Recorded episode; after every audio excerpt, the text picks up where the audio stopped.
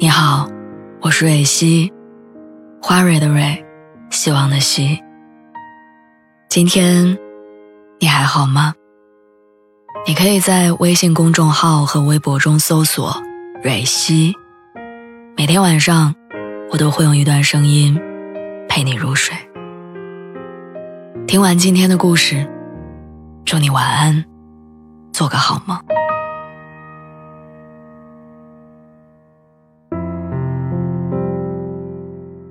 我发现成年人的世界里，很多的脆弱跟无奈都悄悄藏在手机的微信里，比如不能设置免打扰的工作群消息、朋友圈不可见的多年好友，和永远都不会再发来信息的置顶聊天。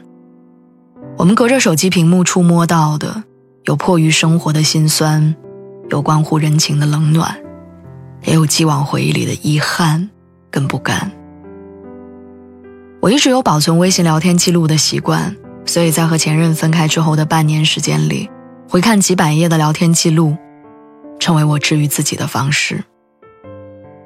我和他成为好友的第一句“你好”，到最后他的那句“删了吧”，我都完整的保留着。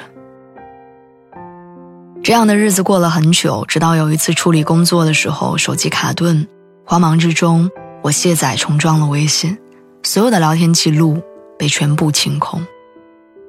那一瞬间，我整个人接近崩溃。我好像弄丢了的不只是上百页的文字消息，还有我跟他在一起三年的时光。我以为我会因此陷入更深的焦虑，但我没有。生活一如往常的继续着，只是我没有理由再频繁的拿起手机，而是抬起头，开始察觉我现在正在经历的一切。后来那些回忆开始从清晰变得模糊，再后来，关于他我只剩下偶尔一些时刻才会想起。我遇见了另一个人，开始新的生活，也有了新的记忆。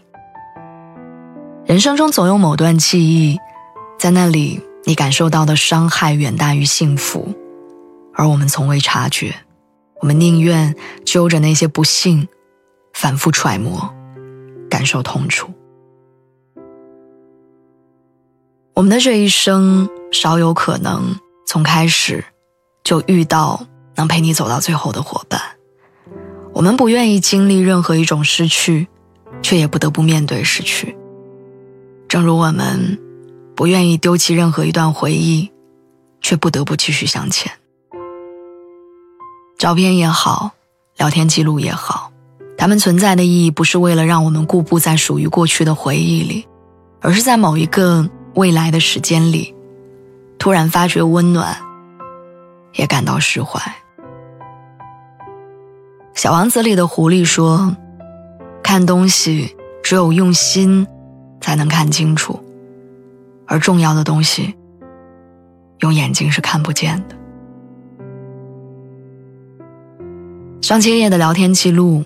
或许可以记录一段感情经历的全过程，但真正珍贵的内容，不必刻意翻阅，而它永远留在你我心里。